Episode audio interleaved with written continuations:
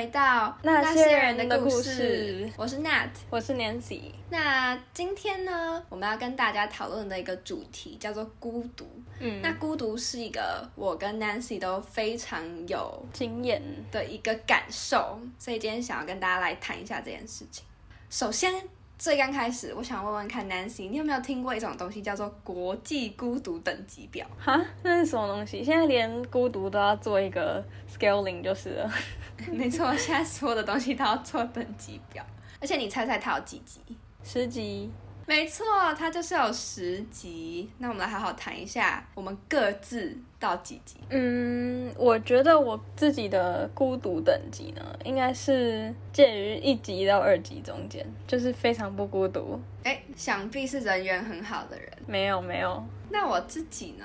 我觉得我自己比 Nancy 高一级，是第三级。大家一定很好奇啊，那这个几集几集到底是在讲什么呢？那我们来仔细看一下。好，第一集是一个人去逛超市，这个简单吧？身为留学生，随便都去逛超市，因为没东西吃。真的，就是我觉得这是留学生一定。会有的经历就是你一个人要负责自己生活大小事，所以你必须去超市谋生。我觉得这个不算是孤独。好，那再来我们来看看第二集，一个人去吃餐厅，这个你觉得有到孤独吗？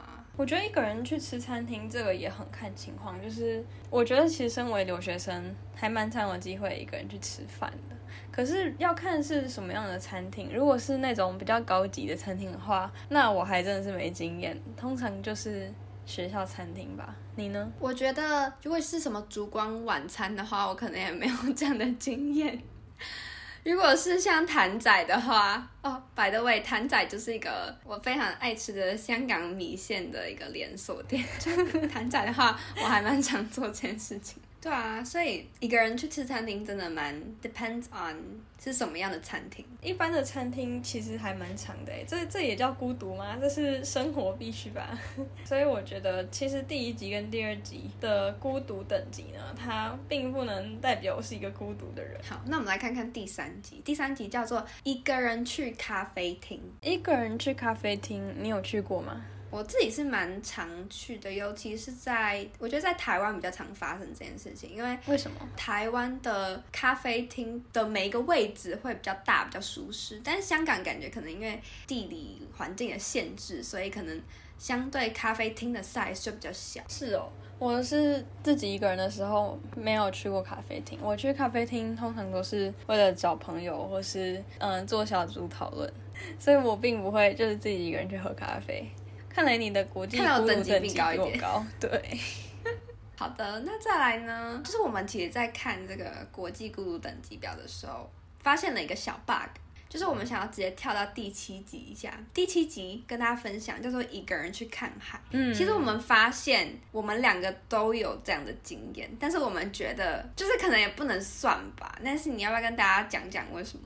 一个人去看海，这个如果是我们在台湾的话，应该是不会有这经验的。可是要在香港一个人看海实在是太容易了。你就算坐在图书馆里面，然后往外看，有没有？你还是看得到海啊。所以你你在那个路上走一走，你也你也随便走一走就走去海边了。所以一个人看海其实也不是很孤独，我觉得。他为什么是第七集呢？应该是想说，如果有些人他比较内陆，然后他自己开一个小时的车去看海，才算是吧。所以我觉得在这点上，我们应该是不符合。嗯，这个国际孤独等级表第七集一个人看海的标准。没错，我们只是不想要当那么边缘的人而已。好，那跳回去，第四集叫做一个人去看电影，这我已经不行了。这我没有经验，就是一个人看电影，除非是那种在房间看 Netflix，不然不太可能一个人去电影院。那也太孤独了吧。再来是一个人去吃火锅，你身边有没有人是会一个人去做这件事？这个我问你好了，我现在脑中 pop up 一个人，然后我猜他应该听我们的 podcast，所以呢，某位我们的同学 李同学，对，看看他 IG story，没有常常啦，偶尔看到他 IG story 会 po 他一个人去吃火锅，但他可能我觉得他应该是非常 enjoy 吃火锅这件事情，而且你知道现在啊，就是有那种个人锅嘛，所以我觉得其实个人锅。的发明可能也是因为，就是会有人一个人去吃火锅。好，再来，我们也迈向第六集。第六集是一个人去 KTV，一个人去 KTV 到底可以干嘛？我也不懂。对啊，还要花那笔，不如在家里自己唱歌。好，那在我们跳过第七集的看海，来到第八集，叫做一个人去游乐园。这个我们的社群 Veronica 非常的有经验。哈，真的吗？他一个人去 Disney 玩呢，而且不是 Hong Kong Disneyland，是 Florida Disneyland，可能有五个 park 还六个 park 之类的。这个我有意见，我觉得自己一个人会去游乐园的人，他并不是很孤独，而是他自己一个人不孤独到他可以。嗯，自己一个人去游乐园，然后交朋友一起玩。我觉得，我觉得 Rani 是这样子的人，对吧？他完全不孤独啊，而且他很自嗨，就是他可以玩的很快乐。好，那我们再接接下来看第九集。第九集是一个人搬家。通常搬家，我觉得会不会说是一个人搬家，是因为搬家。是一件非常累的事情，嗯，所以即便你一个人搬家，通常你还是会请个搬家公司之类的，就不会是你一个人。对，但是我觉得最孤独的应该是第十集，这个我就承认非常的孤独。第十集是一个人去做手术，我目前没有这种经验。对我，我也不需要做手术，也没有自己做手术的经验。而且其实你看那个什么连续剧啊，你有没有发现那个场景做手术外面通常都有家属，然后医生出来的时候，这家属一定会跑去问医生说，哦，怎么样怎么样，做的成不成功？对，就是通常我觉得在大家的既定印象当中，呃，会演出来的都是，嗯，你有非常关心你的人，爱你的人，对对对，去陪你做这件事情，所以这个等级真的是颇高。好啊，那这个就是我们在网络上找到的国际孤独等级表。所以这样看下来的话，我跟 Net 的国际孤独等级应该好像不太高吧？对吧？对啊，代表我们人缘不错，是这样吗？对啊，其实我觉得我们很少会有遇到就真的很孤独的时候。那我想问你，就是你什么时候才意识到，就是？孤独是人生的常态，还是你其实没有意识过这件事情？因为我其实有。嗯，我觉得对于我而言，在上大学以前，我觉得我不认识孤独这两个字。那为什么会这么说呢？我觉得可能跟我的生长环境跟我学习背景非常的有关系。因为我读的学校是私立学校，嗯，然后那间私立学校，我待在学校的时间一天大概有十四个小时，就甚至比待在自己家里的时间，还有跟自己家人相处的时间还要更久。然后跟着一帮人，你完全不会有孤独的感觉，你还觉得很烦，就是生活完全被朋友填满的感觉吧。我也不是说很烦这个字啦，但是我觉得是永远都会有人跟你说话，就除非你是一个很难相处的人，那另当别论。但是我觉得，即便再怎么样，永远都会有人跟你说话，然后有人跟你分享他的心情。然后有人陪你度过一整天。对，我觉得我真的意识到，就是孤独是你必定会经历的事情。是在嗯大学的时候，其实我高中的时候就蛮享受孤独这件事情。可是，在大学的时候，是就算你不想，你也必须去面对孤独这件事情。那时候语言不通嘛，就是连什么走散，就是早早安都听不懂的时候，那时候就会真真的觉得，哎。自己好孤独，在一个那么新的环境，然后尤其是一进大学，然后那时候我比较早搬来宿舍，我住在一个三人房里面，我的室友都还没有来，然后每天晚上回到宿舍，就会有一种超级孤独的感觉，因为我原本是一个不会熬夜的人，但那时候就会开始每天两点睡。为了让自己就是看点东西啊，或是上网也好，就是好像想要做很多的事情来填补那个孤独感。那是我人生中第一次意识到孤独真的是一种常态，就是你必定会面对的一个过程。那我觉得我的非常的极端，因为我刚刚提到，就是我在呃上大学之前，我是我知道孤独这两个字怎么写，但是我完全没有意识到它的内涵是什么意思。那为什么极端呢？是因为刚好。我上大学的第一年，就是疫情的第一年，当时其实大部分的人都选择留在台湾，或是其他国际生可能是留在自己的家乡去做呃线上学习这件事情。对，那我呢，当时是因为其实我也不知道真正原因是什么，但是我决定呃我要自己来香港，然后看一下我的大学，因为我从来没有来过香港大学，然后住在这边的宿舍，所以我就自己一个人来到香港。那当时我印象非常深刻，是我提着三个大的行李箱，因为大家都知道，就是留学生嘛，你可能会塞一些泡面，然后塞一些你可能日常备用品的衣服，然后像我妈，因为我妈妈她就是是一个比较希望我们都准备好很多东西的人，然后也不确定香港那边容不容易买到一些日常备品什么的，所以她就把所有你会想到的什么。菜瓜布啦，是说毛刷吗？然后还有什么，反正一大堆你能想到的所有生理食盐水那种各种各样很重的东西，全部都搬来你我就像一只瓜牛，你知道吗？我记得当时就是我我一个人，然后提着三个很重的行李箱，然后背着我的书包，然后我就跟他们 say goodbye，然后在那边在飞机上一直哭哦，那哭的要死要活。我记得那种一个多小时的飞机吧，我可能就哭了一半，然后后来才那边想说，哎，我等下下飞机是不是还要，反正因为有很多繁复的手续啦，我就想说，哦，等下下飞机要干嘛干嘛干嘛干嘛，我才有点把我自己拉回来那个孤独的感觉，然后那种伤心离别感，你知道吗？他说，哦，我等下干嘛干嘛，所以根本没可，那时候就是。有一个小空档，没有空想那个孤独的感受。但总而言之，我就非常的记得那个情况，就是我我只有一个人去解决所有的事情，然后我不知道会发生什么事情，然后疫情之下。机场的所有动线都是新的，对。然后去了一个刚刚像 Nancy 说的，是一个虽然其实大部分语言也通，但是是一个以广东话为主，which is 一个我不会的语言的地方。对。所以我觉得那个孤独感是让我非常的震撼的。嗯，就是在一个新的环境里面，然后没有认识的人，自己一个人住，你会有一种好像只能依靠自己的感觉。我觉得那是嗯孤独感的来源吧。我很好奇啊，因为其实以我个人而言，其实我是是花了一段蛮久的时间才真正不能说接受，但是适应了这个孤独这件事情。那 Nancy，我想问你，就是你现在适应了吗？或者你接受了吗？我不会说我适应或接受了吗？我觉得当时那个情况它是。一个非常特殊的情况，就是它只会发生在你去一个新的地方，而且是在那个地方，嗯，很陌生，而且没有朋友的情况下。就连我今年初，呃，自己一个人孤身去德国，我那时候的感受都没有比我大一的时候来香港的时候那么孤独。我觉得可能语言有关系，然后朋友有关系，所以我不知道我，呃，如果再来一次大一，我还是我能不能接受那种超级深的孤独感？尤其那时候又是十八岁，所以涉世未深，就是。一个很懵懂的年纪，然后什么都突然都要靠自己了。我觉得那个经验很难再来一次，而且如果再来一次，我还是不知道我自己会不会能够很快的接受那种孤独感。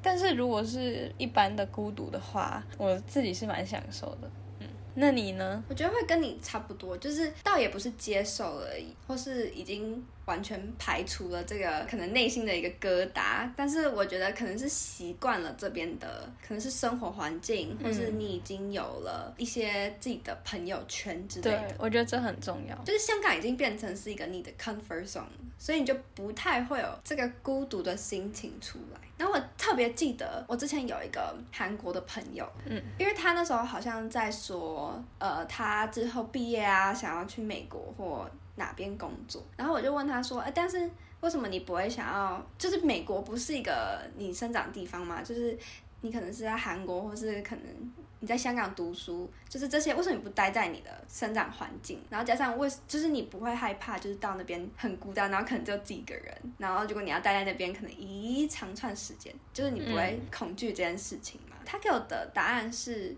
只要在那个地方，你有朋友，那个地方就绝对不会是一个让你孤独的地方。没错，我完全同意，就跟地方无关，是跟你有没有朋友有关。对，我觉得我们大一那时候来感受会那么深，其实就是因为真的没有人可以说话，也没有人可以分享。然后你一整天下来还是要回到自己一个人，然后面对那时候晚上就好煎熬，在一个异地，然后尤其是我那时候在一个很大的房间，就是空荡荡的，只有我一个人的那种感觉，非常的鲜明。我现在还非常的也没有到很深刻记得，但是我觉得。我永远不会忘记那个，它会是我的记忆，就是我绝对不会在天黑了之后回我的宿舍，在大一的时候，嗯就我绝对会在天亮的时候，我已经确认我已经回到宿舍，因为我觉得天黑就是一个给你一种，就是我觉得黑就是一个恐惧感，然后加上你又是一个人。嗯，然后像刚刚 Nancy 提到的，就是那种面对一个人的时候，然后空荡空荡荡的房间，因为那时候，即便我们可能是，就即便你住的可能是双人房、双人房或是三人房，对，就是这种可能是很多人在一起的房间，但是因为那时候也并没有那么多人来，然后跟疫情就是大家可能呃 social distance，所以其实即便是那么大的房间，也只会分配给你一个人而已。然后又加上，因为大家可能很害怕，就是我遇到你，你遇到我，然后会有传染的风险，所以很常避免你在同一个公共空间遇到，所以你又更不会遇到人。对，就是宿舍很大，但是还是只有你一个人的感觉。所以我觉得这种孤独感就是一个过程吧。就像现在刚刚 Nancy 提到的，你也许现在是享受孤独。就我很好奇，习惯孤独到享受孤独的这个过程，你会怎么调试，或是你怎么样进到下一个 level？嗯，我觉得我习惯孤独很大的一部分原因是因为我的生活已经有建立起我的交友圈，然后就感觉像是我有交友圈之后，我可以选择我现在是要孤独还是不孤独，所以我反而才能去。享受我自己孤独的时间，而且就是加，尤其是加上，就是现在都超忙，就是不管是课业或者活动，就是有点像是已经回到了以往的状态。就是你，呃，不管是不是新生，也许你现在是一个大学新生，你一进学校一定会有 orientation，然后这接下来就是你去加入社团，社团开始有活动，然后开会，blah blah blah 之类的，你要每天跟很多人见面。然后可能，如果你是跟家人一起住的话，你还是会每天遇到家人等等之类的。你会在一天中的不同时间遇到很多不同的人，反而会让你去珍惜孤独的时间。那 Net，你刚刚说你享受孤独，那你自己独处的时候，你都在做什么呢？其实我觉得我现在很认真的在思考，我什么时候独处的时间，因为目前在我的行程当中，我大部分的时间都不是在独处。你是 Net 大忙人啊。也没有啦，但是好像因为即便是在自己独处的时候，可能也是在做作业啊，或是在搞定一些需要动脑的事情，就是你不会有什么事情都没有在做，然后放空的时间，所以好像也不会特别感受到孤独的那一块。对，但是我自己独处的时间，我的意思说，除了没有在忙的时候，在做什么呢？我通常都是会看 YouTube 吧。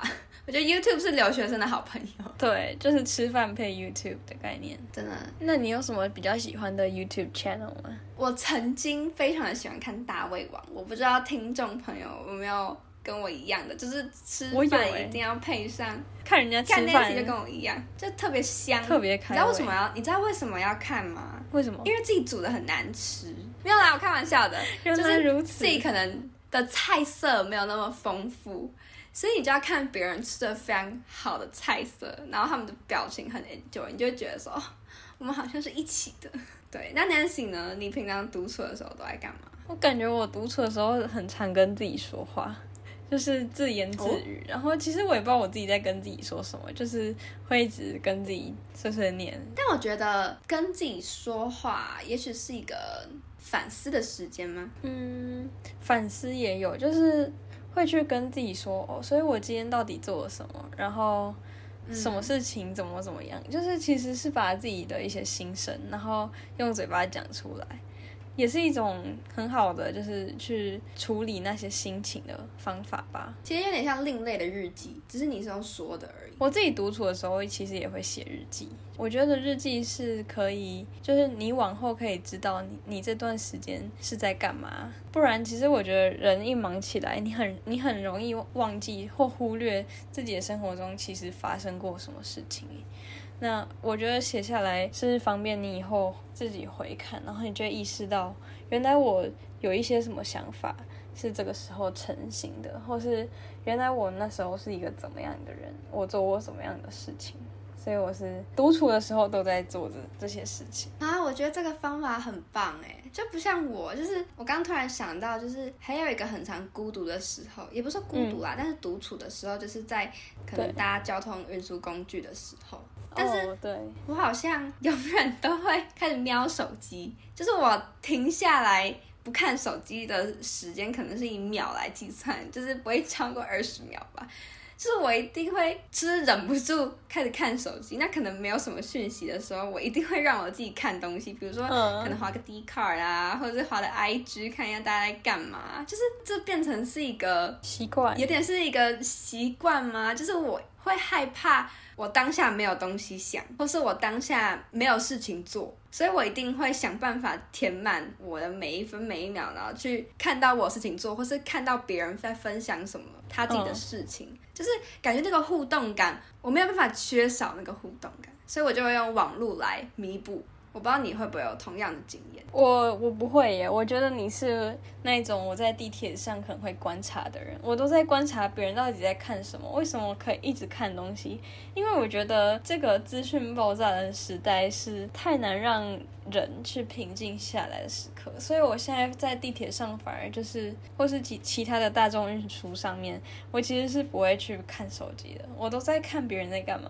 这样子，所以你是我观察对象之一，你就是在我后面偷瞄我的人，没错。对啊，但我我觉得我自己有意识到这个问题，所以我会去想想看，我应该用什么样的方式来减少我这个不太好的习惯。那我最近发现了一个方法，就是因为我自己十分热爱古典音乐，所以我会去特别就是听古典音乐，不然就是听 podcast。